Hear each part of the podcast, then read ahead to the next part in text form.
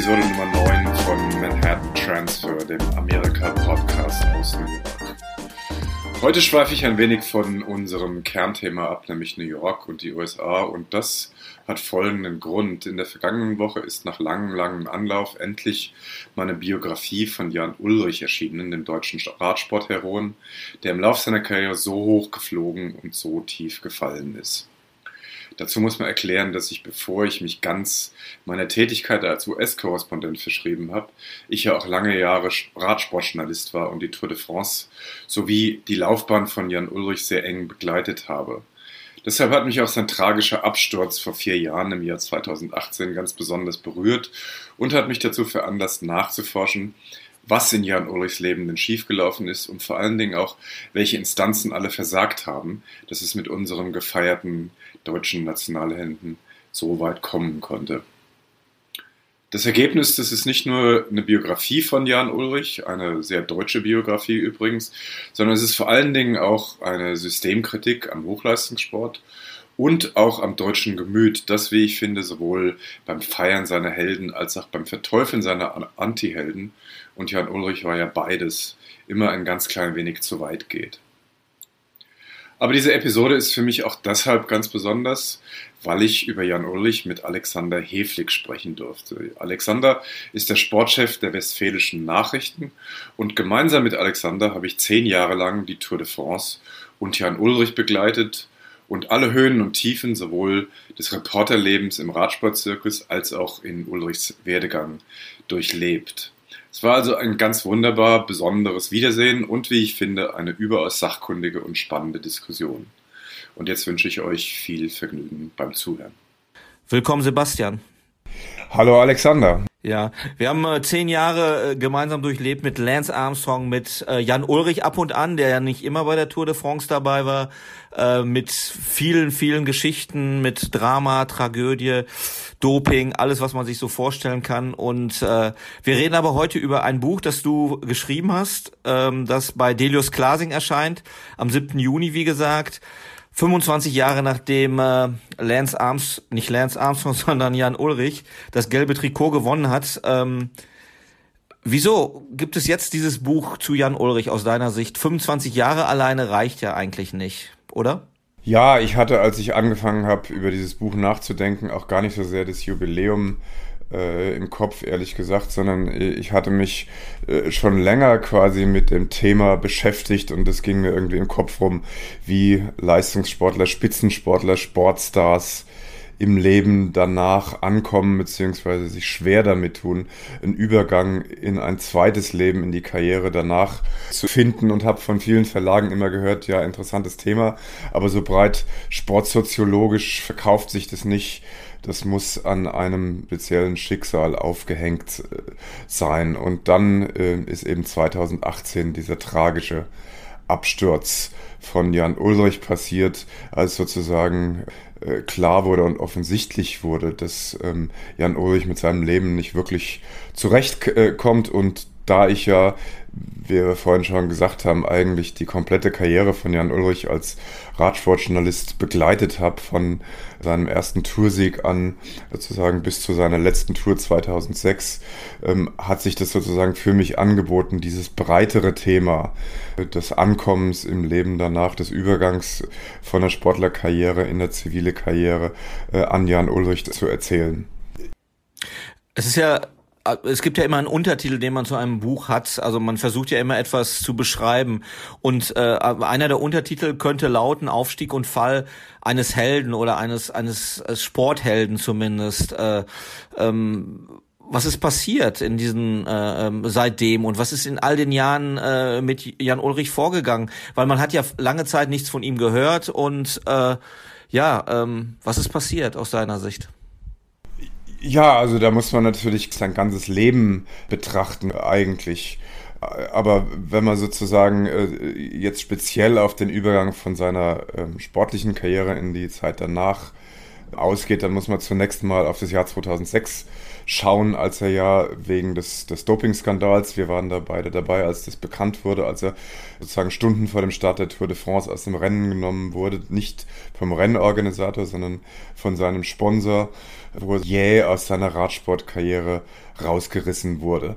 Und damit stand er natürlich zunächst mal vor dem absoluten Nichts. Ich meine, Jan Ulrich äh, ist jetzt keiner, der sich neben seiner Radsportkarriere noch groß irgendwelche anderen Sachen nebenbei aufgebaut haben, die ihn getragen hätten äh, neben seinen privaten Beziehungen. Also er stand in dieser, in dieser Hinsicht erstmal vor dem Nichts und dann kam noch dazu, dass er eben sozusagen von heute auf morgen von der deutschen Öffentlichkeit, von der Weltöffentlichkeit, von der Radsportöffentlichkeit geächtet wurde. Und bei allem, was man sozusagen jetzt im Nachhinein über diese Zeit danach erfahren hat, ist er damit also überhaupt nicht zurechtgekommen und hat da massive psychische Probleme auch damit entwickelt. Es gab 2016 eine Fernsehdokumentation äh, über ihn, äh, als er in einer relativ stabilen Phase war, bevor es ihm wieder schlechter ging. Da hat seine Frau seine damalige Nochfrau Sarah auch davon gesprochen, wie schwer ihn das äh, belastet hat, mindestens bis 2012,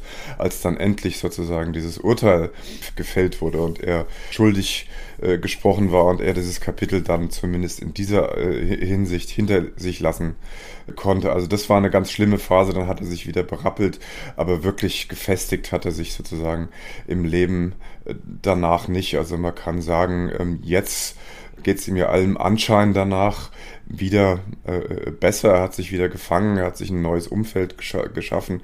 Aber man kann eigentlich sagen, dass er sich seit 2006 wirklich extrem schwer damit tut, in einem Leben nach, dem, nach der Karriere anzukommen und da Fuß zu fassen. Man muss vielleicht in der Chronologie auch ein bisschen anfangen. Ne? Äh, Jan Ulrich, geboren noch in äh, damals in der DDR äh, in Rostock ähm, und 1993 Amateurweltmeister geworden. Aber dieses, diesen Heldenstatus oder diesen ganz besonderen Status erlangt er ja 1997. Kannst du dich noch daran erinnern?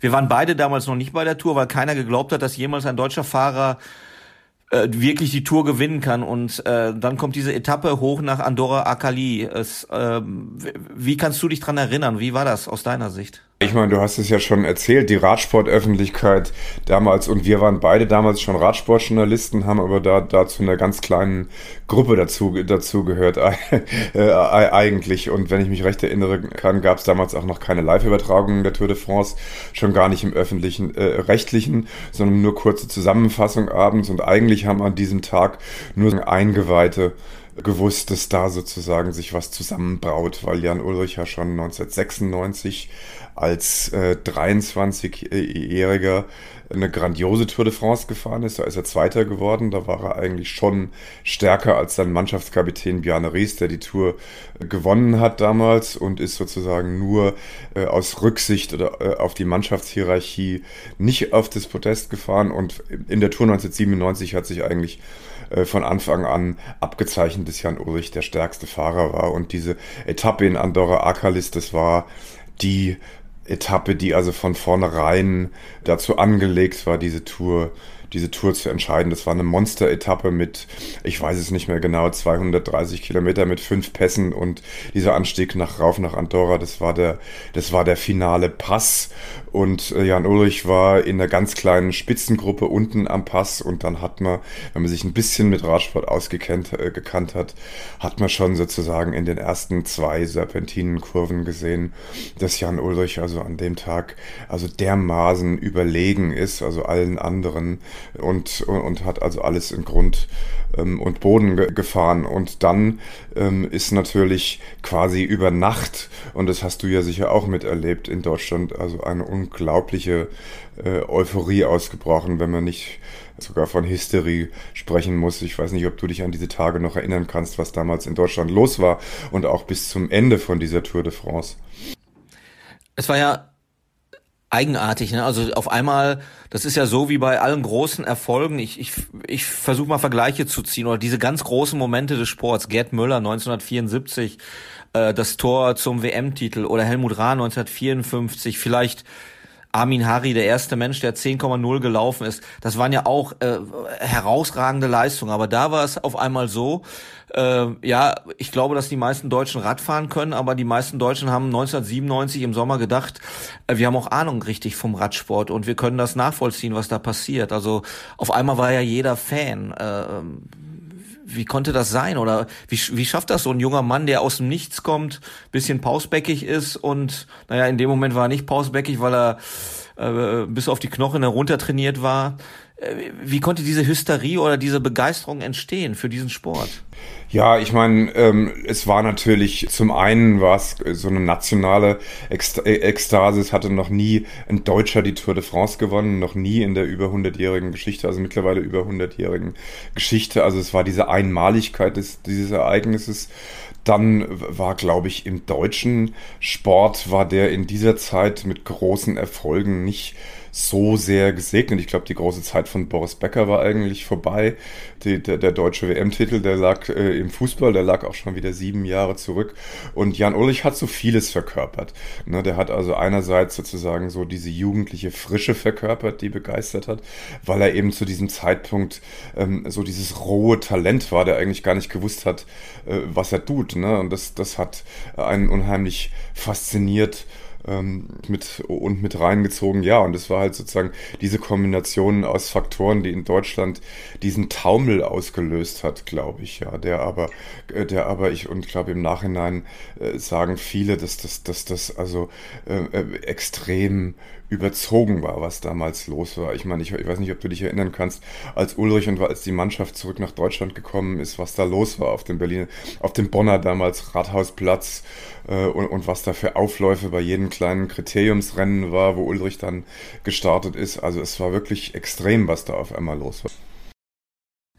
Jetzt, jetzt sind die Menschen überrascht davon, positiv überrascht, die nehmen die Euphorie mit. Äh, tatsächlich, Becker war ja nicht mehr der ganz große Star, Fußball funktionierte nicht so ganz.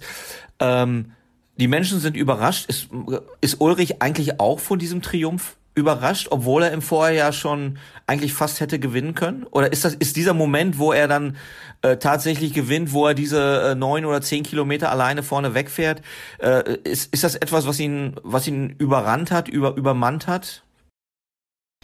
Ja, das ist eine gute Frage. Also ich glaube, ähm, bei, bei allem, äh, was man gehört und gelesen hat und von anderen äh, Quellen auch gehört hat, hat Ulrich schon gewusst, was er für ein Kaliber äh, ein Fahrradfahrer ist und er hat auch äh, von ganz jungen Jahren, ich meine, damals in der DDR hat man noch nie von Tour de France gesprochen, sondern da ging es immer um den Olympiasieg oder um die Friedensfahrt, das war das große Karriereziel. Äh, ja, und er hat es also sozusagen auch von allen Seiten, von seinen Trainern und von seinen Trainingsgruppen gespiegelt bekommen, was er für ein großes Talent ist und ihm sind die Dinge ja auch ziemlich zugeflogen. Der Amateurweltmeistertitel ist ihm damals auch äh, zu, äh, zugeflogen. Also ich glaube, von seiner radfahrerischen Stärke und von seinem Talent äh, und dass er, dass er da allen davonfahren kann, war er nicht so überrascht. Ich glaube, äh, worauf er überhaupt nicht vorbereitet war, war das, was auf ihn dann sozusagen eingestürzt ist. Und das hat sich, das hat ihn, glaube ich, völlig sozusagen überwältigt und, und überfordert. Anders als übrigens Lance Armstrong, bei dem ja dieser geplante Tour de France-Sieg äh, 1999 ja sozusagen einherging, auch mit einer geplanten Karriere als Medien. Superstar, der war ja da in dieser Hinsicht mit allen Wassern gewaschen, gewaschen. Der wusste nicht nur, was auf ihn zukommt, sondern, sondern war auch mit seinem Management und so weiter darauf vorbereitet, während der junge 23 Jahre alte Jan Ulrich, der bis dahin ziemlich von allem, was nicht mit Radsport zu tun hatte, abgeschirmt war, damit völlig sozusagen überwältigt war. Ich kann mich noch erinnern, 97 ging äh, die Debatte los. Ähm, also es war klar für alle, für alle sogenannten Radsportexperten, auch im, im, im Journalistenpeloton, ähm, dieser Ulrich wird die Rekorde Merckx fünfmal Toursieger auf jeden Fall brechen. Äh, er wird das in den Radsport mindestens eine Dekade bestimmen. Äh, ähm, die Frage ist, ob er äh, sechsmal in Folge gewinnt oder siebenmal oder achtmal. Äh, und dann ist es bei 97 eigentlich geblieben. Äh, warum war er eigentlich 97 so überragend in Form? Äh, ich hatte immer so das Gefühl, er hatte sich in Ruhe darauf vorbereiten können, ohne dass, dass, dass es von außen so diese, diesen ganz großen Powerdruck gab. Äh, du musst jetzt gewinnen, äh, du musst jetzt alle anderen schlagen, du musst jetzt das ganze Feld beherrschen. Oder siehst du das anders? Naja, ich glaube, dass, äh, dass das eben äh, miteinander zusammenhängt. Ich kann mich an den Kommentar, ich glaube, das war Angermann damals, der hat noch während Ulrich da nach Andorra raufgefahren ist, gesagt, der gewinnt die Tour fünf, sechs, sieben Mal. Und tatsächlich war sein überragendes Talent ja für alle sichtbar und das Potenzial hätte, hätte er sicherlich gehabt. Aber das Problem war, dass dann quasi an diesem Tag schon diese Anspruchshaltung entstanden ist. Und ich glaube, diese Anspruchshaltung, die war gerade speziell in Deutschland äh, extrem überzogen und, und hat auch was Persönliches gehabt. Man hat dann äh, gerade über die Jahre das Gefühl gehabt, dass die Leute quasi so persönlich beleidigt waren, dass er jetzt schon wieder nur Zweiter geworden ist. Ne? Und dass alle sozusagen einen Anspruch nicht nur auf ihren Ulle hatten, sondern eben darauf, dass er jetzt Siege in Serie produziert. Und dann war man wieder von ihm enttäuscht und wieder von ihm enttäuscht und wieder von ihm enttäuscht. Und ich glaube, äh, sozusagen diese Vereinnahmung ja, von den Fans, von der Öffentlichkeit, von Teilen der Medien, das hat ihm von Anfang an nicht nur missfallen, sondern da konnte er gar nicht so richtig damit umgehen. Und dann hat man ja quasi in der Phase nach der Tour 97 äh, nach seiner allerersten Tour ähm, hat sich ja schon abgezeichnet, was sich in den Jahren später immer wieder wiederholt hat, dass er sich sozusagen äh, gehen lässt, dass er nicht diesen Drang und diesen Fokus hat, sich so wie Armstrong quasi äh, am Tag nach der Tour auf die nächste Tour vorzubereiten, sondern dass er, ich glaube, Walter Godefroth hat vorletztes Jahr in einem Interview mit L'Equipe gesagt, ähm, dass also bei vielen großen Champions nach ihrem ersten großen Sieg quasi so ein Schalter umgelegt, äh, umgelegt wird und sie dann zu solchen Siegmaschinen werden. Und bei Ulrich hat Godefroth gesagt, war es irgendwie genau das Gegenteil. Der hat praktisch mit seinem ersten Sieg ich will jetzt nicht sagen, das Interesse am Radsport verloren, aber sich, sich mit dem ersten Sieg schon von dem Radsport distanziert, weil der ganze Rummel, der dann da drumherum gemacht wurde und der Rummel äh, um ihn, der dann mit, für ihn mit dem Radsport verbunden war, das war ihm, das war ihm fremd. Wir haben, wir haben 1998 quasi so, ein, so, so eine Interimszeit. Marco Pantani gewinnt die Tour gegen Jan Ulrich. Äh, Le de Salbs kriegt äh, Ulrich neun Minuten Rückstand verpasst von Pantani. Es ist eine fürchterliche Bergetappe mit Regen und Kälte. Ulrich erleidet einen Hungerast. Äh, man könnte ja sagen, okay, er wird Zweiter und es ist okay, äh, kann ja mal passieren. Ähm, aber danach tritt ja eigentlich das ein, was du gerade so beschrieben hast. Dieses äh, 1999 erscheint Armstrong auf der Bühne und Armstrong ist quasi der Erwachsene, der äh, zielorientierte Athlet, der äh, alles, wirklich tatsächlich dann auch alles macht, um zu gewinnen. Und auf der anderen Seite steht ihm einer gegenüber, der vielleicht talentierter ist, aber ein Problemkit ist und immer ein Problemkit bleiben will. Das ist so... Ähm, äh, äh, ich habe immer so ein bisschen Trotz gespürt bei Ulrich. Also dass er, dass er so gesagt hat, naja, äh, ich bin zwar unheimlich gut und ich kann es auch und ich mache es auch so, wie ich es will, aber äh, eigentlich könnt ihr mich mal alle in Ruhe lassen. Ich mache das, worauf ich Bock hab. Ja, würde ich auch sagen, äh, würde ich, würde ich absolut sagen, ja. Und je mehr der Druck von außen auf ihn äh, aufgebaut hat, umso mehr ist er auch in diese Trotzhaltung reingegangen. Ja, ich habe so ein bisschen, wenn man das von außen so, so, so, so spekuliert, ähm, ist auch dieses Gehen lassen ähm, im Winter und ein paar Pfund äh, zu viel auf den Rippen haben, das wurde ja dann auch so unglaublich hochges hochgespielt. Ne? Ich meine, für, ein, für einen Radsportler, klar, sah das, sah das unförmig aus, aber für einen Normalbürger denkt man, naja, na gut, der hat fünf Kilo zugenommen. Ja, wo ist das Problem? Aber da war sicherlich auch ein, äh, da, da, war sicherlich ähm, auch ein Trotz äh, ein Trotz dabei und dann hat es ähm, auch in dieser Dokumentation, die 2016 äh, gelaufen ist, hat er das, ähm, ist er auch nochmal äh, nach diesem berühmten Babysitter-System angesprochen worden. Ähm, ich weiß nicht, ob du dich daran erinnern kannst. Das hat ja dann der Walter Godefroth als Teamchef irgendwann installiert dass man ihn ähm, auch im Winter und in der Nachsaison so mehr oder weniger überwacht, dass dann quasi zwei von seinen Mannschaftskameraden, also meistens Bölz und Heppner, die wurden dann in den Schwarzwald geschickt und mussten dann äh, da irgendwo im Landgasthaus wohnen und jeden Tag mit ihm Fahrrad fahren, um zu, um zu schauen, dass er auch seine Trainingseinheiten macht. Ja, und, äh, und, und da hat Ulle äh, da im Nachhinein ähm, auch gesagt, dass er das, also diese Bevormundung, dass er das also ganz schrecklich fand, dass er gesagt hat, ja, lasst mich doch einfach, einfach in Ruhe, lasst mich mal machen, ich mach das schon. Ja, und man hat ja auch gesehen, wenn man ihn in Ruhe gelassen hat, und äh, ja, zum Beispiel in dem Jahr 2003 bei der Tour, die wir beide ähm, auch begleitet haben, wo er wirklich von diesem, wo dieses Babysitter-System nicht da war, wo dieser Apparat T-Mobile mit diesen extremen finanziellen Interessen auch ähm, nicht, nicht da war, wo quasi keine Erwartungen an ihn da war, weil er mit einer zusammengewürfelten Truppe da an den Start gegangen ist. Da konnte er auf einmal befreit fahren und da ging das dann auch, ja. Und, und da war er auch im Frühjahr schon fit und all diese Dinge. Also da kann man schon draus lesen, dass also vieles, wie du schon angesprochen hast, eben so eine Trotzhaltung war.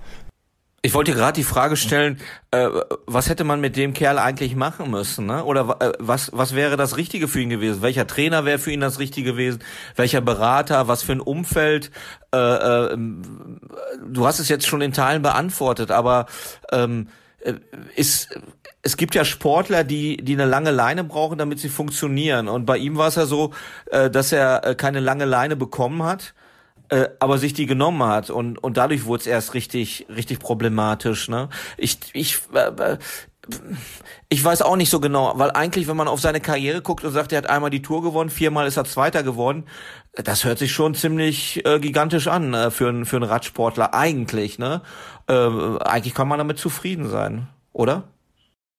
Ja, außerdem noch immer Amateurweltmeister, einmal Zeitfahrweltmeister, äh, Olympiasieger. Ja, der hat irgendwie zwei Klassiker gewonnen. Also es ist keine Karriere, äh, die sich verstecken muss ähm, irgendwie. Ja, nichtsdestotrotz war die Anspruchshaltung an ihn eben vom ersten Tag an eine andere. Und die Frage jetzt sozusagen, was hätte er für ein Management, was hätte er für ein Umfeld gebraucht, das ist natürlich äh, eine schwierige Frage, weil wenn du erstmal, ich glaube, in diesem Star-Korsett drin bist, dann ähm, ist diese Erwartungshaltung natürlich da und äh, um die äh, gibt es auch keinen Weg drumrum. Die kann auch jetzt letztlich kein Management von ihm äh, sozusagen fernhalten. Ja, ähm, ich glaube, die, ähm, ich hatte ja für das Buch auch mit der Silvia Schenk gesprochen. Ich weiß nicht, ob du dich an sie noch erinnerst. Die war lange Zeit äh, Präsidentin des Bundes deutscher deutscher Radfahrer ist da auch angeeckt, weil sie eben nicht aus dem Sport kam und es nicht so gemacht hat, wie man das in dem Sport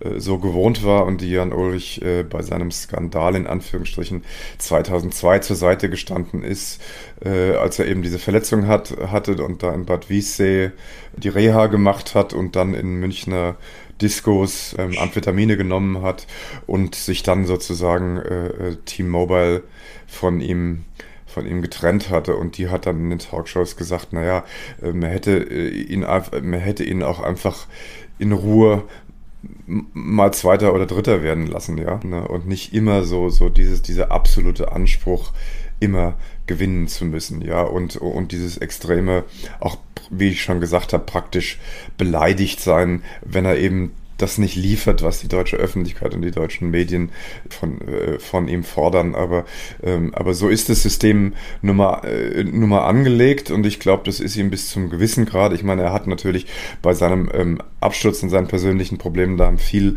viele Faktoren eine Rolle gespielt, aber ich glaube, das war der Sache mit Sicherheit nicht zuträglich. Ne? Also ich, ich finde, das ist sehr deutsch ist, wieder, wie mit ihm umgegangen wurde. Ne? Also er hat natürlich Fehler gemacht und natürlich erwartet man von einem solchen Supertalent, das er nun mal war, äh, äh, auch besondere Leistung. Aber es ist so, äh, es ist gefühlt sehr deutsch, diese unglaubliche moralische Höhe von ihm einzufordern, nicht? Also zu sagen, äh, ich bin schuld und äh, ich habe Fehler gemacht und ich werde ich werd mich verbessern und verändern.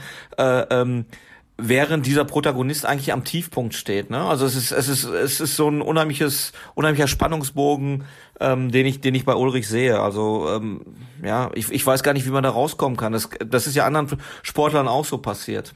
Ja, auf jeden Fall. Ne? Es war jetzt, es war ähm, sowohl diese Ekstase 1997, als er gewonnen hat. Es ist immer so ein bisschen so, ich meine, das hat es in anderen Ländern auch gegeben, als Marco Pantani 1998 die Tour und den Giro gewonnen hat. Da war, da war Prodi, der, der italienische Minister, äh, Ministerpräsident, der war da in Cesenatico in Pantanis Heimatort und hat da mit den Leuten die Nacht durchgetanzt.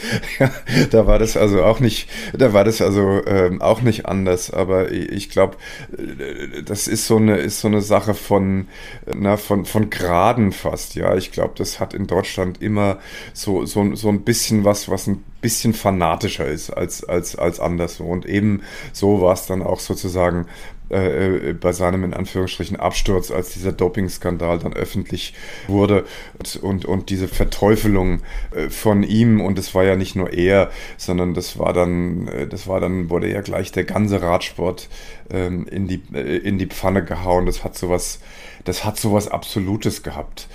2006 äh, auch dann quasi dieser beleidigte Abzug der öffentlich-rechtlichen äh, Anstalten, die also vorher noch Trikotsponsor waren für äh, von von äh, von Ulrich. Ich habe da ähm, so ein schönes Zitat im Buch, das hatte ich nochmal äh, noch mal, äh, nachgeschaut, was das finde ich ganz gut so, sozusagen ausdrückt. Und da hat äh, ein Feuilleton-Redakteur von der Süddeutschen damals geschrieben, gesagt, natürlich gibt die Dopingpraxis, die immer detailreicher zutage tritt, ein Bild des Radsports ab, das keine lupenreine Sportlichkeit offenbart. Unfair, kriminell, heuchlerisch, betrügerisch, gesundheitsschädlich und verantwortungslos. Aber so realitätsfern muss auch kein Kritiker sein, dass er das Maß der Empörung und Verachtung nicht ins Verhältnis setzen könnte zu den sonstigen Schweinereien dieser Welt mit der Eskalation der Abscheurhetorik sollte nun mal gut sein.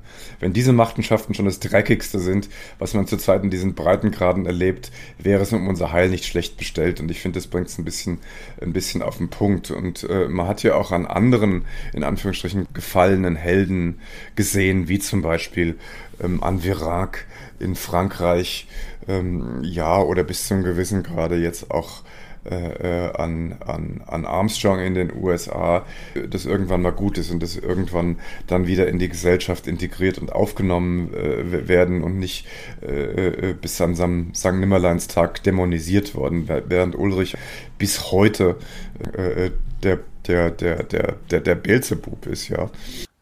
Aber jetzt mal ernsthaft, Prodi war in Cesenatico tanzen bei der Pantani Party.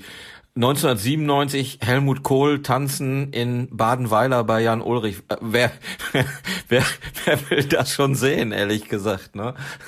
Nein, nicht wirklich. Da ist die, ist die, ist die deutsche Kultur auch ein bisschen anders. es gibt Saumagen und Helmut Kohl tanzt dazu. Sensationell, aber ähm, okay, lass uns lass uns aber bitte nochmal auf sein Umfeld gucken. Wir haben äh, wir haben eine Dekade, in der äh, Ulrich äh, Radprofi ist, äh, bis 2006. 2006 endet eigentlich seine Karriere, das kann man ja so so sagen mit mit Baden Nee, das war gar nicht Badenweiler. Äh, Im das war in der Nähe von Mulhaus. Ich, ich weiß jetzt nicht mehr genau, wie der Ort hieß. Auf jeden Fall äh, Ulrichs Karriere endet. Was machen denn die Player um ihn herum? Also wenn wir über über Strohband reden, über Telekom, über Pevenage. Du hast gerade schon Godefroth genannt, der der Sportdirektor war. Ähm, was macht die Politik? Äh, äh, ja, äh, was machen die Medien in in in dieser Endphase seiner Karriere? Schlachten sie Ulrich? Ich ich glaube, ja, wir waren alle irgendwie mit dabei, ne? Ja, ja, natürlich. Ja, wir haben das ja erlebt, wie das Medienecho dann war. Einerseits, das dann sozusagen nicht nur Ulrich, sondern sondern wie schon gesagt, der Radsport insgesamt verteufelt wurde. Was jetzt sein direktes Umfeld anbetrifft, ähm, da hat man natürlich seine engsten Berater, was äh, damals sicherlich Pavenage war. Ich glaube, Strohband hat nicht mehr so eine große Rolle gespielt. Die haben ihm dann natürlich äh, dazu geraten, nichts zuzugeben und nicht zu gestehen. Und äh, da hat man ja schon lange, viele Jahre darüber diskutiert, dass wenn Jan Ulrich in diesem Herbst oder im Frühjahr danach an die deutsche Öffentlichkeit gegangen wäre und hat gesagt, ich habe Fehler gemacht, ich habe Scheiße gebaut, wäre ihm vergeben worden, er hätte wieder äh, in die Gesellschaft integriert werden äh, äh, können, er hätte vielleicht sogar einen Weg zurück in den Radsport gefunden. Das ist nicht passiert, da ist sozusagen aus so einer kleinlichen Angst um Verträge, ja, um Klagen, ist das eben nicht gemacht worden. Und dann auch aus einer verständlichen äh, Angst von ihm zu sagen, ich wäre dann sozusagen zum Boomerang geworden. Das ist so ein, ähm, das ist so ein Zwiespalt, in dem alle diese Fahrer aus dieser Epoche waren, zu sagen, okay, ähm, ich kann nicht darüber sprechen, ohne anderen Leute mit reinzuziehen. Weil wenn ich nur über mich selber spreche, dann äh, wäre ich sozusagen stellvertretend äh, geschlachtet und ich bin dann sozusagen der, der, der, Büßer, der für alle gerade stehen muss. Und andere Leute will ich nicht reinziehen. Und dann sage ich lieber gar nichts. Also das ist mit Sicherheit schiefgelaufen und da ist er auch falsch beraten worden.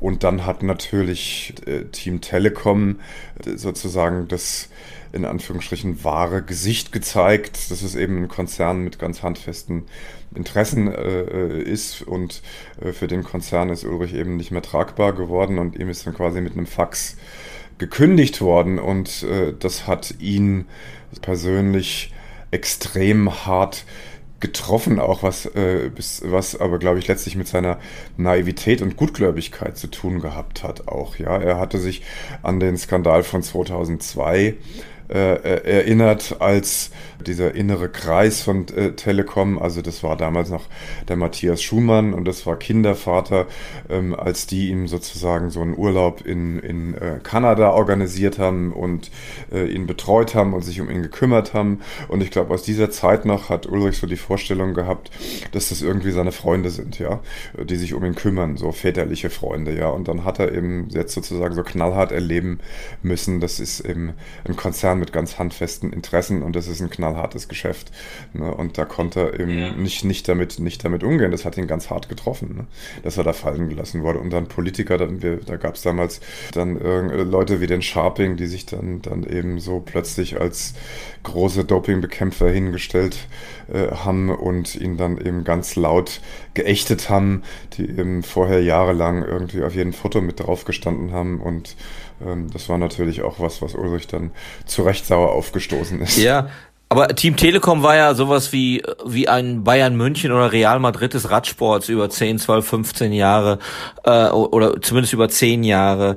Ähm, wie kann das sein, dass, dass das Telekom oder die T-Mobile-Team dann, äh, dass man sich so distanziert hat von Ulrich? Weil äh, eigentlich war er ja... Äh, immer noch ein Starfahrer. Ulrich war bis 2006 durchaus das, was man beliebt nannte. Ne? Also äh, ich, das ist das ist etwas, was mir unheimlich schwer fällt äh, zu verstehen, ähm, dass Ulrich da äh, so ähm, durchgereicht wurde, weil ja zum Beispiel auch andere Fahrer wie Rolf Allack haben gestanden äh, äh, dass sie gedopt haben und sind zurückgekehrt in Radsport und äh, sind heute zumindest anerkannte TV-Experten und und und äh, haben Teamleitung und ja, es gibt ja einen Weg zurück. Warum konnte warum konnte Ulrich das nicht machen? Hing das wirklich nur allein mit den Beratern zusammen, dass er dass er in den Stresssituationen äh, oder in, in den wichtigen Situationen nicht mehr gut äh, beraten wurde?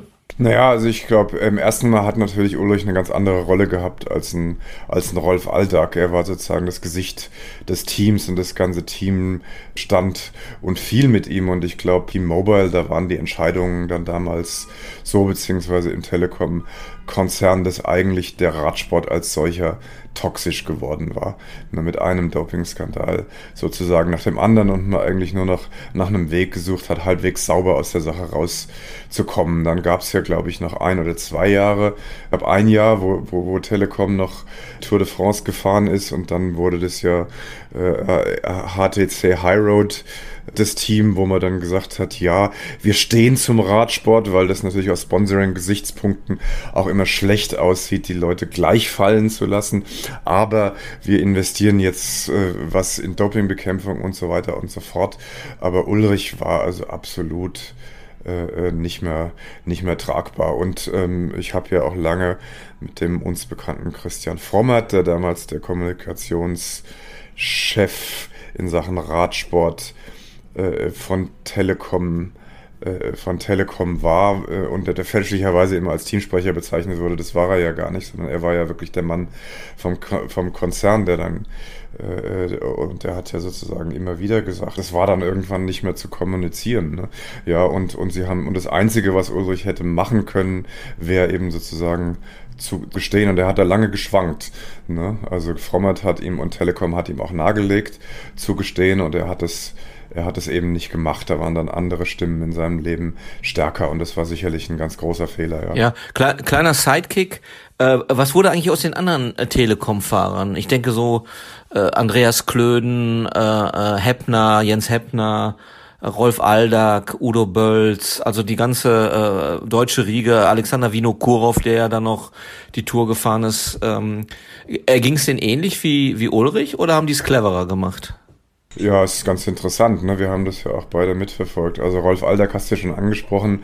Und Rolf Aldag, muss man natürlich sagen, ist, ist, ja auch ein, ist ja auch eine Persönlichkeit und ein großer, großer Kommunikator und sehr gewitzt. Der, der konnte das also alles gut verkaufen, auch dadurch, dass er so ein zugänglicher Typ ist. Und er hat seinen festen Platz ähm, im Radsport äh, jetzt beim Bora Hansgrohe-Team, glaube äh, glaub ich. Ja, ähm, anderen Leuten, da war der Weg schwieriger. Also Udo Bölz zum Beispiel, der ist ja dann noch beim Team Geroldsteiner seine letzte Tour de France gefahren. Da waren wir ja, glaube ich, auch dabei. Das war dann, ich sag jetzt mal, war das 2006 oder war das 2005 sogar schon?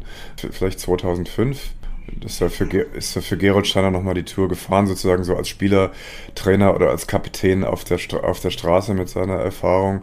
Und, äh, und der hatte ja sich sozusagen auch schon so auf so eine Existenz im Radsport eingestellt, so als in der sportlichen Leitung von Gerold Steiner und dann eben auch als, als, als Experte ähm, und, äh, und dann äh, nach eben 2006, nach der sozusagen äh, nach dem Fuentes-Skandal und nachdem auch sozusagen das systematische Doping im Team Telekom offenkundig waren und äh, wie du schon gesagt hast, also Zabel und Aldag auch gestanden haben, gab es dann für ihn im Radsport auch keinen keinen Platz mehr. Der hat dann seinen Job als, als Kommentator verloren, der hat seinen Job bei Geroldsteiner verloren und ist eine ganz, durch eine ganz schwere Zeit durchgega durchgegangen. Er hat dann quasi vor dem Nichts gestanden. Er hat eine, er hat eine Lehre als, ich habe es jetzt, ich habe es jetzt vergessen. Er hat, äh, ich weiß es jetzt gar nicht mehr. Also er hat eine Lehre gehabt, aber er konnte in den Lehrberuf ja nicht zurück. Das hat er mit 16 abgeschlossen gehabt.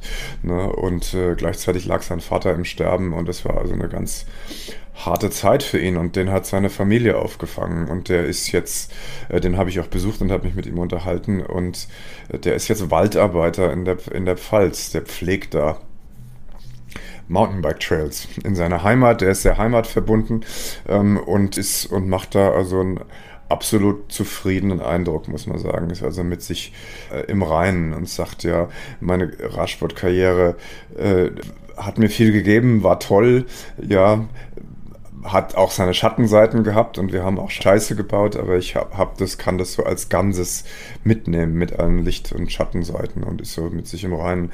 Heppner ist, äh, ist auch eine, äh, ist auch ein bisschen eine schwierigere Geschichte. Da war das also auch ähnlich. Der war ja dann bei Wiesenhof, bei Team Wiesenhof in der sportlichen Leitung, ist da rausgeflogen und hat seinen Job auch als, als Kommentator verloren und äh, der macht jetzt so ein bisschen Radsportcamps auf Mallorca und dies und das und jenes. Hat auch große gesundheitliche Probleme ähm, und äh, mit dem habe ich auch gesprochen. Das ist also einer, der da ziemlich verbittert ist, auch darüber, über diese, über diese Ächtung, die dann auf einmal dem ganzen Team widerfahren ist. Ne? Mhm. Vielleicht kannst du äh, noch mal ein bisschen erzählen, wie ist es Jan Ulrich danach ergangen in diesen Jahren, äh, in den äh, von vielleicht 2010, 2012, wo sich die Dinge äh, ja mehr oder weniger geklärt haben, äh, wo er auch ein bisschen aus dem Rampenlicht kommt. Was passiert dann seit 2012 bei, bei Jan Ulrich? Wie, wie, wie lebt er oder weißt du, wie er lebt? Oder kannst du, äh, wie, wie ist sein seelischer Zustand? Was kannst du darüber oder was hast du darüber erfahren? Ja, naja, da sind natürlich die, die, die Informationen, so wie du gesagt hast, die sind so sehr bruchstückhaft, weil er sich dann auch viel und über längere Phasen dann auch sehr äh, sehr zurückgezogen hat. Also wie gesagt, ähm, äh, er hat es eben sehr auf diesen Termin 2012 gewartet, als diese Entscheidung vor dem CAS vom Court of Arbitration of Sports anstand, ob er jetzt als Dopingsünder überführt wird oder nicht, obwohl es ja nie einen positiven Test gab. Und dann, ähm, als diese Entscheidung gefallen war, das war das bis zum gewissen Grad eine Befreiung für ihn und ansonsten äh, hatten wir eben so aus dieser Zeit äh, waren das immer nur so einzelne Auftritte. Es gab also so Phasen, wo er wieder äh, trainiert hat, wo er viel Rad gefahren ist, weil das auch immer noch so das so das Einzige ist, was ihm Halt und Struktur gab und was er für sein Wohlbefinden und für sein seelisches Gleichgewicht äh, ge ge gebraucht hat ähm, und, und hat dann zusammen mit dem Frank Wörndl, mit dem Skifahr, Skifahr-Weltmeister immer auf den Ötztaler Radmarathon trainiert und das waren so Phasen, wo man das Gefühl hatte, es ging immer wieder ganz gut, aber dann gab es ja auch diese Geschichten, wo er dann äh, angetrunken über Schweizer Landstraßen äh, gebrettert ist und, und Leute gefährdet haben und dann seinen Führerschein wieder, äh, wieder verloren hat. Also man hat so ein bisschen den Eindruck, dass diese Jahre für ihn so ein, so ein, so ein stetiges stetiges Auf und Ab waren. Und, der, und dann 2016 entscheidet er sich eben nach Mallorca zu ziehen, auch weil er es da in seiner Villa in der Schweiz nicht mehr ausgehalten hat, weil ihn auch da die Paparazzi ständig belagert haben und er da unter Druck war. Das hat ihm, das hat ihm nicht gefallen. Warum er sich dann ausgerechnet Mallorca ausgesucht hat, ist ein bisschen rätselhaft, weil es ist ja nicht so, als gäbe es in Mallorca keine deutschen Paparazzi. ja, wahrscheinlich deutlich mehr als da in der, Schwe als da in der Schweiz. Ja, und, und, ähm, und, und da in Mallorca, da ging es dann, da ging da ja, dann ja stark bergab bis zu diesem Zusammenbruch 2018. Er hat dann äh, mit seinem Knie, mit dem er schon während seiner Karriere Probleme gehabt äh, hat, wieder Probleme gehabt. Dann war das mit diesem regelmäßigen Radfahren ging nicht, ging nicht mehr. Er ist dann also viel in den Clubs in Mallorca gesehen worden. Hat dann auch, auch ein bisschen halbseidenes Umfeld sich da sich da zugelegt, äh, ja, wie das dann dazu beigetragen hat, dass seine Ehe schiefgelaufen ist, was da Ursache und Wirkung ist, da steckt man natürlich nicht drin, das kann man, da kann man nur drüber äh, spekulieren. Und dann als natürlich seine Frau äh, ihn verlassen hat, ist ihn ihn dann sozusagen, war er dann sozusagen völlig haltlos. Und dann kam eben dieser Zusammenbruch, der ja auch überall äh, im Boulevard äh, breitgetreten worden ist. Ich habe äh, ich hab ja, wie du weißt, ähm, sehr engen Kontakt zu Fabian Wegmann und auch zu Linus Gerdemann gehabt, die ja aus meiner Heimatstadt kommen und ähm, ähm, Fabian Wegmann hat mir mal gesagt, äh, irgendwann kurz vor Ende seiner Karriere, er wäre jetzt überrascht gewesen, dass wir heute miteinander gesprochen hätten und nicht das D-Wort gefallen ist, also dass wir nicht über Doping gesprochen haben. Wir haben beide auch jetzt gerade noch nicht so richtig über Doping gesprochen. Ähm, welche Rolle spielt Jan Ulrich in der Aufarbeitung, in, in der ganzen Doping-Debatte? Und äh, hast du eine Meinung, wie stark Doping heutzutage noch im Radsport ausgeprägt ist oder ob's da, ob sie da irgendwas verändert hat? Also ich habe das jetzt auch äh, nicht zu einem zentralen Thema äh, von meinem Buch äh, gemacht, jedenfalls nicht in dem Sinne, dass dann sozusagen die Skandale auf ähm, aufgearbeitet wurden, weil ähm, äh, also meine, mein Zugang ist ja sozusagen mehr die Person Jan Ulrich und wie ihn quasi auch diese extreme Kriminalisierung seiner Beteiligung an dem Doping-System äh, ihm dann zugesetzt hat. Und ich, ich hoffe sozusagen, dass das auch ein bisschen ein Beitrag zu der Diskussion ist, dass man sozusagen bei dieser extremen Verteufelung auch der Sportler, der einzelnen Sportler ein bisschen vorsichtiger wird. Weil ich denke, wenn man über Doping spricht, und das gilt natürlich in besonderem Maße für den Radsport, weil wir ja wissen, dass es dann eine äh, äh tief verwurzelte Dopingkultur gibt, die also bis an die Anfänge des Radsports zurückging. Es gab, und das muss man so sagen, es gab nie, nie einen Radsport ohne Doping. Ne? Ja, was sich, das Einzige, was sich geändert hat, ist, dass die Leute sich dran gestört haben. Es haben sich 80 Jahre lang, hat sich da auch keiner dran gestört. Das muss man sich auch mal sozusagen vor Augen führen. Ne? Das, ist, das ist fast eher das Problem des Radsports als das Doping, als das Doping selbst. Also wie gesagt, also ich, ich fände es sozusagen ganz wichtig, wenn man über Doping spricht, da nicht äh, äh die ganze Bürde den einzelnen Athleten ähm, auf, aufzulasten, weil ich glaube, der Athlet, und das sieht man an, an Jan Ulrich, glaube ich, ziemlich deutlich, ist ja das schwächste Glied in der Kette. Ja, es wird ja immer wieder dieses Beispiel gebracht. Du bist irgendwie Radsportler, bist ein junges Talent, du bist äh, äh vielleicht 20, 21, 22 Jahre alt und du wirst dann vor die Wahl gestellt, du machst da mit oder du machst da nicht mit. Ja, die, meisten Leute haben keine Berufsausbildung, keine vernünftige. Ne, die stehen dann, die stehen dann vor dem, die stehen dann vor dem Nichts.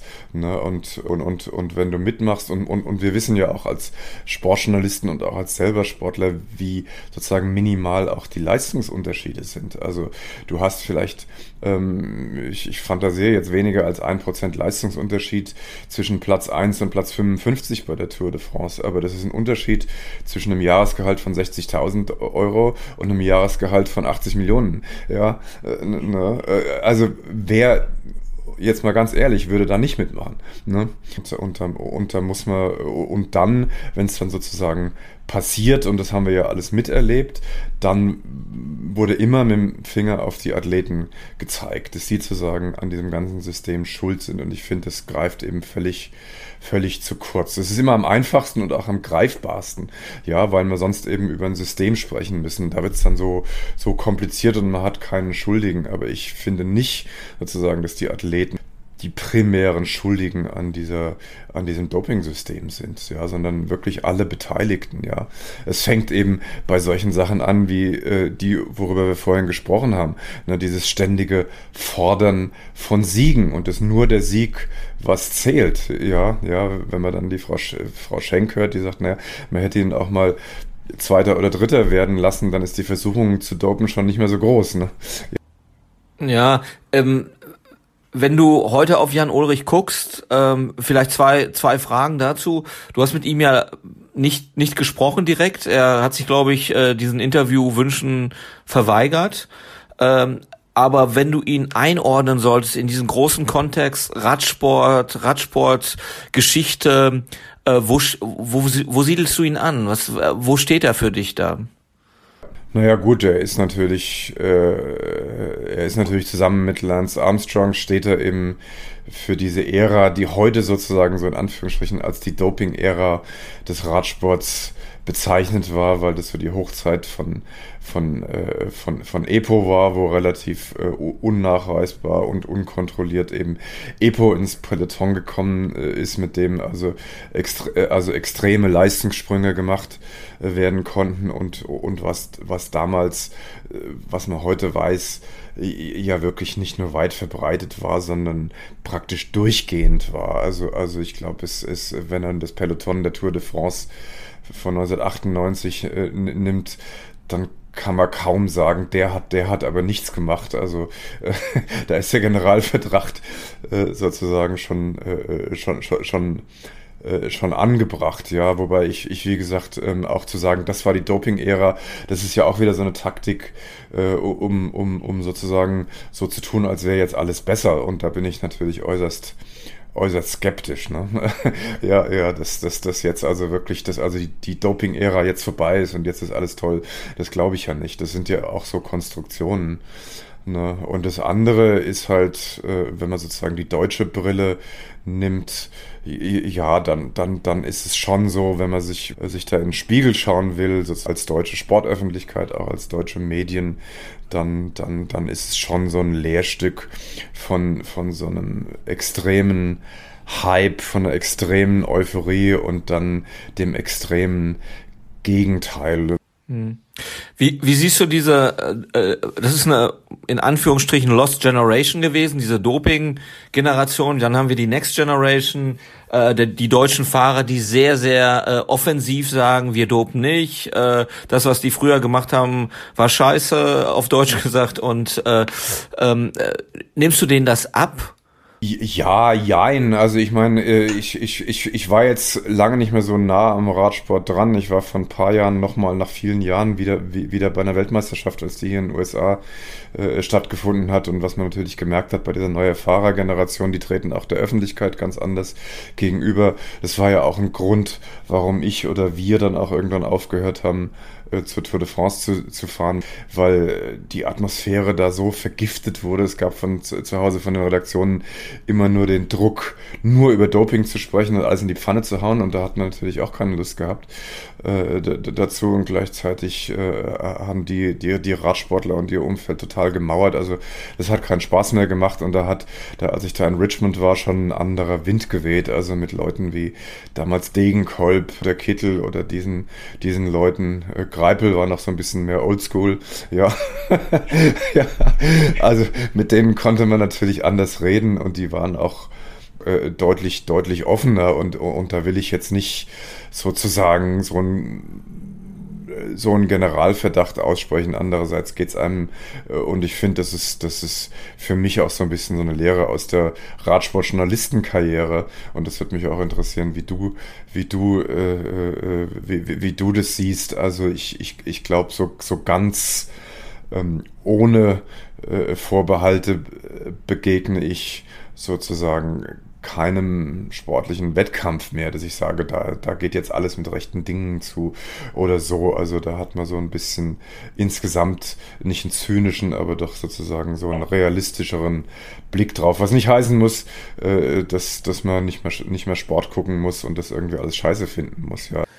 Ja, also äh, wenn du wenn du mich drauf ansprichst, dann muss ich dazu sagen, ich habe über mehrere Jahre so ein bisschen äh, Distanz genommen von der Tour, wenn man die Tour quasi als als Champions League des Radsport nimmt.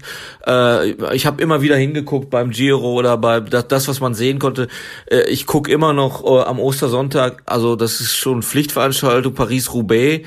Ähm, aber ich ich tatsächlich traue ich einem, einem Pogacar nicht über den Weg oder einem, einem Roglic und warum auf einmal aus Slowenien oder Slowakei oder aus Liechtenstein äh, die besten äh, drei, vier, fünf Radfahrer der Welt kommen. Ähm, äh, da sind, ähm, da bin ich vielleicht ähm, ja, wie soll man sagen, äh, da bin ich nicht gestraft, aber man, man guckt hin und denkt sich, kann nicht sein. Also das ist der erste Gedanke und ich wünsche mir eigentlich, dass es so sein könnte, aber äh, die, die, die letzten 10, 20 Jahre oder 30 Jahre, die ich jetzt auch im, im, im Sport unterwegs bin, äh, habe ich meine Zweifel an solchen Leistungen. Ne? Und das ist auch okay. Also ich ähm, denke, wenn ein Marathonläufer einen Marathon in 1,58 laufen würde in ein, einer Stunde 58 Minuten, dann würde ich sagen, glaube ich ihm nicht. Ne? Also ähm, 206 vielleicht schon eher, ne? Also und so ist es bei der Tour auch jetzt oder beim beim Giro, wenn ich die Etappen sehe. Äh, in der letzten äh, Giro-Woche wären natürlich jetzt äh, zum Beispiel äh, Alpenpässe, sieben Alpenpässe in, in einer Etappe gefahren, was natürlich äh, bestialisch ist, ne? Und äh, da fällt es natürlich schwer, zu glauben, dass jetzt 15 Jahre später alle clean sind und alle äh, mit Wasser und Brot und vielleicht noch eine, äh, einen Schuss Nutella äh, durch die Gegend fahren. Also es ist es ist schwierig. Also es ist ein bisschen äh, wir Journalisten sind ja auch Menschen, die sich gerne begeistern lassen und eine Passion haben und, und, und Empathie für Sachen entwickeln wollen. Es ist schwerer geworden, würde ich mal sagen. Aber das gilt für alle Sporte. Das gilt nicht nur für Radsport. Ich gucke genauso auf die Leichtathletik, aufs Schwimmen, äh, äh, weiß ich nicht, auch auf Fußball und denke mir, mein Gott, äh, kann nicht sein eigentlich. Natürlich, äh, das geht, das geht einem auch so. Man hat da eine Distanz, ist glaube ich das richtige Wort, oder eine Skepsis, was aber nicht, äh, und das ist ja wieder so dieses Extreme, was eben in Deutschland auch so verbreitet war, dass, dass man dann sagen muss, kann dem nicht mehr trauen, deswegen kann ich das jetzt überhaupt nicht mehr schauen und deswegen fährt die ARD jetzt gar nicht mehr hin und wir zeigen das nicht mehr, ja. Da fehlt so ein bisschen so ein, so, so, so, so ein Geben und Nehmen, so eine Fähigkeit zur Ironie. Ich habe in meinem Buch da auch der Peter Sloterdijk, der der im Übrigen auch selber Radfahrer ist, der hat es äh, nach 2006 so ein bisschen so, äh, so, so beschrieben, dass die Deutschen da in allem so absolut sind und alles sozusagen so rein sein muss. Ich glaube, da können wir ein bisschen, bisschen lernen. Sonst muss es nicht. Ja, wir können, also ich kann mir, ich kann mir immer noch, die, ich kann, ich kann das wissen und kann skeptisch sein und kann mir trotzdem noch den Radsport anschauen. Ich meine, so eine vorbehaltlose Euphorie, das geht natürlich nicht mehr. Also ich werde mich wahrscheinlich nie mehr in meinem Leben irgendwo an den Straßenrand stellen und irgendwie äh, äh, und irgendwie jubeln und schreien oder sonst irgendwas. Aber das sollte man als Journalist sowieso nicht tun. Aber vielleicht fahren wir ja noch mal zusammen äh, Münsterland Giro oder oder Henninger Turm und dann äh, jubeln wir uns gegenseitig zu, wenn wir nach drei Stunden die 58 Kilometer geschafft haben. Ähm, weil das auch eine übermenschliche Leistung wäre. Aber vielleicht so zum Abschluss noch eine Frage, ähm, ernst gemeint, wenn Jan Ulrich das, dieses Buch lesen würde, was meinst du, äh, würde er sagen? Würde er sagen, äh, ähm, jo, das stimmt? Oder würde er eher sagen, der Moll, der hat sich da was zurechtgesponnen? Oder wie glaubst du, ähm, würde er das wahrnehmen? Ja, soweit ich weiß, hat das ja schon gelesen, zumindest eine frühere Version davon, da, da, davon äh, ist ihm, ist ihm äh, zugekommen. Und ich habe ja auch große Passagen in den Verhandlungen mit seinem Management, erst, erst noch Strohband um, äh, äh und später dann, dann sozusagen andere, äh, hatte ich ja auch immer wieder Passagen Passagen geschickt. Ähm, meine Hoffnung wäre natürlich, dass er, dass er findet, ähm, dass, das, dass das fair und, und, und realistisch ist, wie ich das betrachte und vor allen Dingen auch sozusagen äh, äh, einfühlsam, ohne jetzt die Distanz zu verlieren. Sagen, ja, also wie gesagt, für mich steht da schon, schon im Vordergrund. Es ist auch ganz wichtig, sozusagen den, den, den Menschen Jan Ulrich da zu sehen, der sich da in, in einem System und in einem Netzwerk verheddert, dass er nicht mehr, dass er nicht, dass er nicht überblickt ne, und dem er sich dann auf, ausgeliefert fühlt und, äh, und dann eben alle möglichen äh, Sachen macht, um mit dieser äh, Situation umzugehen, mit der er einfach nicht klarkommt. So, ne? Ja, und ich, ich hoffe, dass er das auch so sieht und, und, und so Aussagen, die er jüngst getroffen hat, also erst in diesem langen äh, Interview mit L'Equipe mit Philipp Legas, ich weiß nicht, ob du das gelesen hast, das vor zwei Jahren äh, äh, lief und, und dann auch in seinen Gesprächen da mit Lance Armstrong, ja, die deuten schon darauf hin, dass, dass, dass er das, glaube ich, schon im Rückblick auch so so begreift. Man kann es ihm nur wünschen, weil er braucht es, glaube ich, auch, um irgendwie nach vorne zu, zu gehen. Ne? Ja. ja, vielleicht äh, meine kleine un unbedeutende Meinung. Ich habe das Buch Die Textfahne auch gelesen und äh, ich kann nur sagen, äh, das ist äh, eines, es wird eines der der wichtigsten und bedeutendsten Sportbücher des Jahres sein. Bin ich fest von überzeugt und äh, ich wünsche dir viel Erfolg und äh, hoffe, dass sich Jan Ulrich irgendwann mal zu diesem Thema nochmal äußern wird und ja, alles wird gut und wir sehen uns spätestens beim Münsterland Giro, oder? Genau so machen wir es. Vielen Dank, Alexander, für das Gespräch und schönen Gruß aus New York nach Münster. Bis dann, tschüss.